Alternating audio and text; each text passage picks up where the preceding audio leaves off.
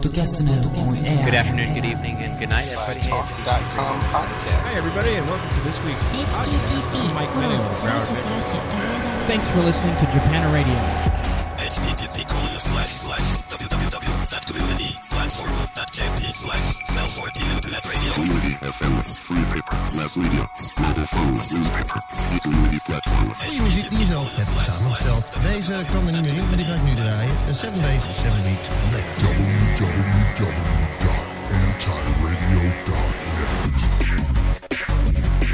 Em janeiro, o primeiro-ministro inglês Tony Blair deu uma entrevista ao jornal Sun. A entrevista não ficou apenas impressa, já que o jornal fez um podcast e Blair foi ouvido em todo o mundo. Tal o impacto, pelo menos noticioso, da iniciativa pioneira. No início do mês passado, o Expresso publicou uma entrevista com José Sócrates e não a deixou apenas nas páginas do jornal. Pela primeira vez em Portugal, uma entrevista política de grande relevância deu origem a um podcast.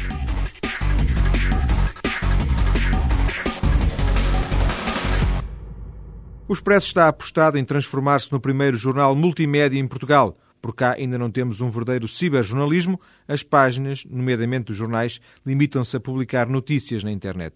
Os podcasts são apenas um dos passos para essa evolução multimédia, diz Luís Carvalho, o repórter fotográfico do Expresso, que é desde final do ano passado o editor multimédia do jornal. Eu, quando cheguei eh, em setembro à editoria multimédia do Expresso, que foi criada na altura, tinha uma série de ideias eh, multimédia, não queria que os online do Expresso, que são vários, do Expresso Online aberto ao, ao Cama Boa Mesa, que vamos abrir, ao Expresso Cartaz eh, e ao Expresso África, eu tinha a ideia que aqueles sites não podiam continuar a ter uma linguagem refém da linguagem do papel.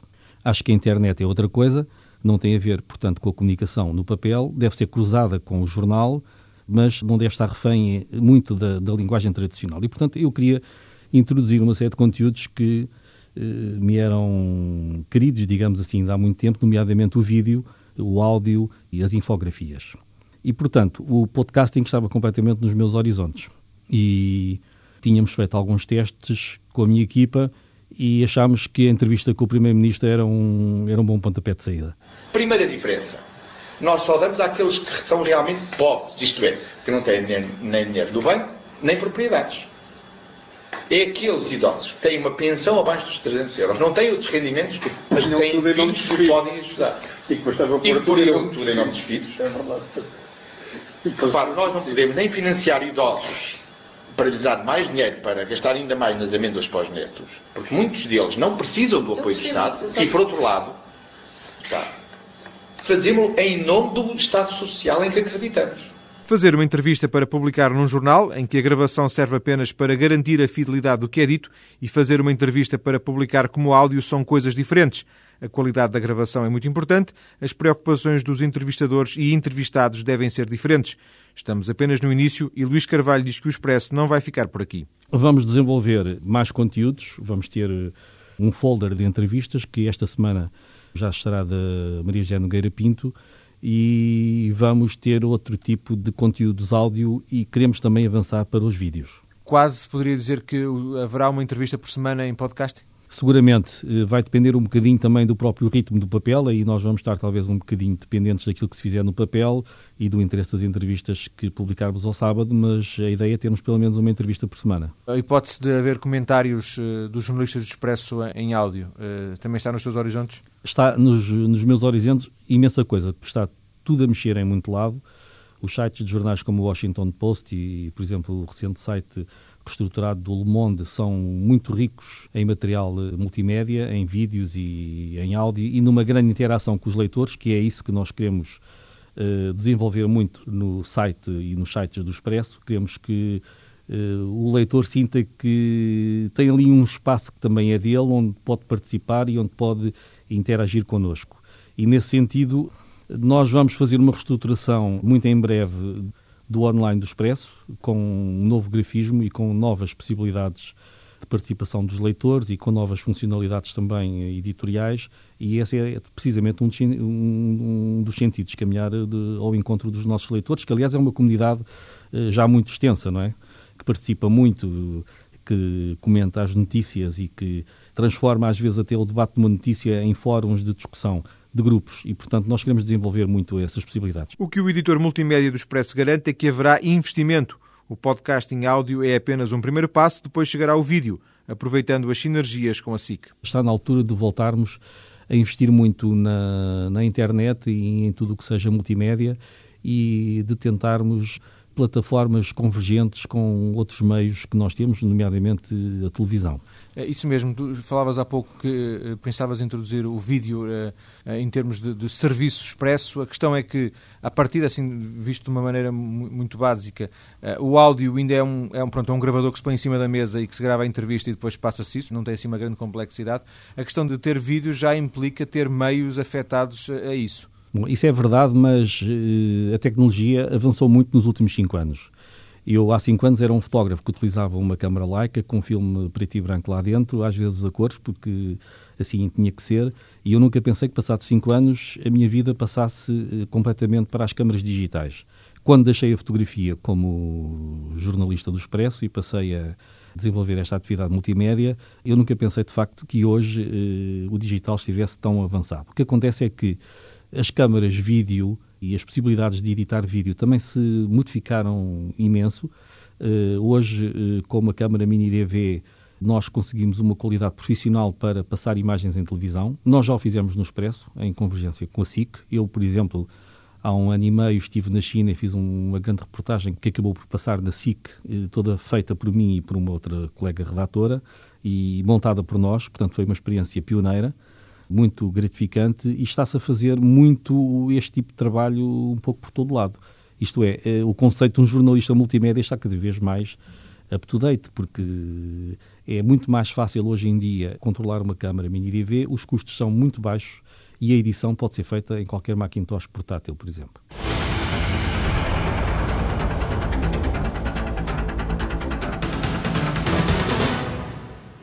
Noite, bem-vindos ao Expresso da Meia-Noite, um programa feito semanalmente em colaboração entre a SIC Notícias e o Semana Expresso.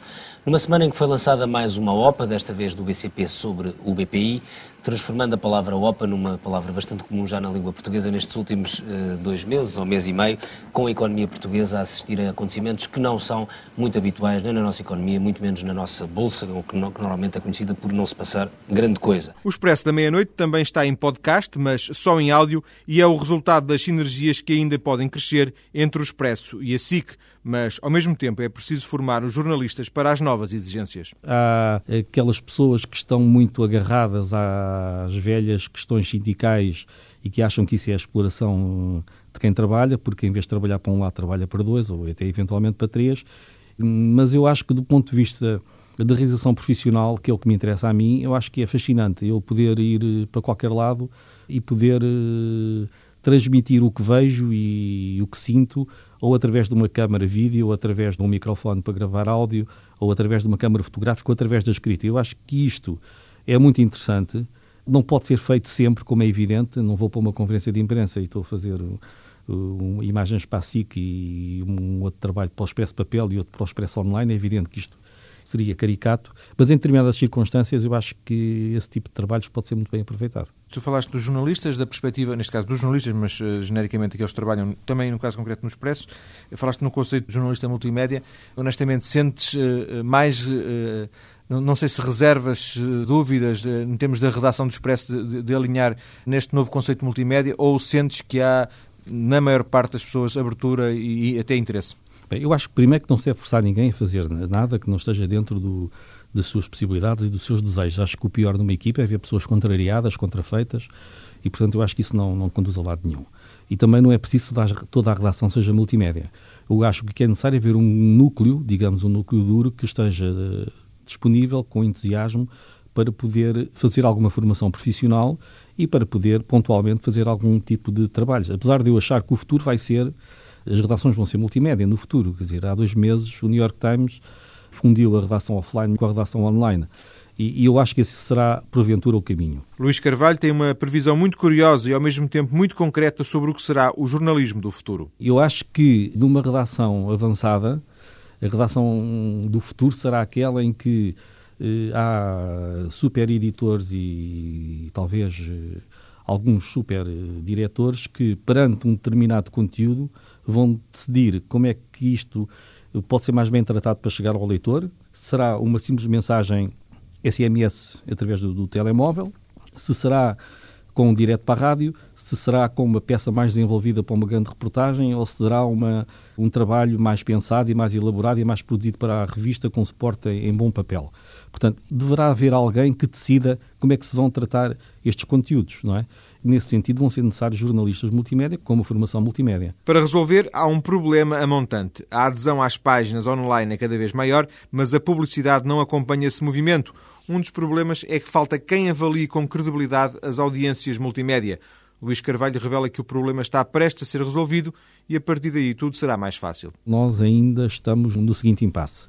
Para se vender publicidade é preciso haver uma autoridade credível que demonstre ao cliente que a nossa audiência é aquela que nós afirmamos.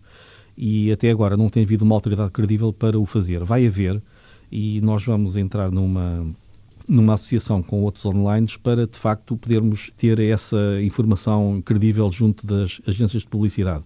Porque, repare, não faz sentido nós termos uma média de 30 mil eh, visitantes por dia no, no Expresso Online, temos 1 milhão e 500 mil páginas vistas por mês e depois não vendemos publicidade, não faz sentido. Nós, já, aliás, já temos publicidade no, nos nossos sites mas acho que é uma área que nós podemos desenvolver muitíssimo mais, uma área comercial que pode ser muito desenvolvida. E que depois, eh, sem ela, não haverá, obviamente, desenvolvimentos multimédias, porque ninguém será mecenas para aguentar muito tempo esta questão, não é? É evidente, mas este problema pôs-se um pouco em todo lado. Já se pôs aqui ao lado na nossa vizinha Espanha, mas, por exemplo, neste momento o jornal El País, por um lado, e o jornal El Mundo, por outro, conseguem eh, já rentabilizar os seus online, nomeadamente o El Mundo, que tem 42 jornalistas e 12 técnicos e desde 2003 que dá lucro. E depois há também outra forma de se vender na internet. O New York Times, neste momento, abriu tudo novamente, mas está a vender eh, arquivos, determinados PDFs, e através dos registros também para ter acesso aos produtos multimédia acabam por arranjar um outro tipo de, de negócio através de, de listas que acabam por ser úteis ao departamento comercial. Podcast no Expresso, mais do que uma tentativa de sintonizar com o futuro, uma aposta multimédia para garantir no imediato, garante o seu responsável. O Expresso é o primeiro jornal português, mas não será certamente o último. E se no início deste rádio.com a referência foi a entrevista de Tony Blair, veja-se e ouça-se a diferença, não só a nível de som. Tony Blair in the heart of Downing Street with the Sun's first ever podcast. Mr. Blair, how would you encourage Sun readers to get involved in uh, identifying the uh, problem jobs in, in society? We're only going to, to be able to beat this problem if, if we all work together. And the vast majority of families and people in this country play by the rules.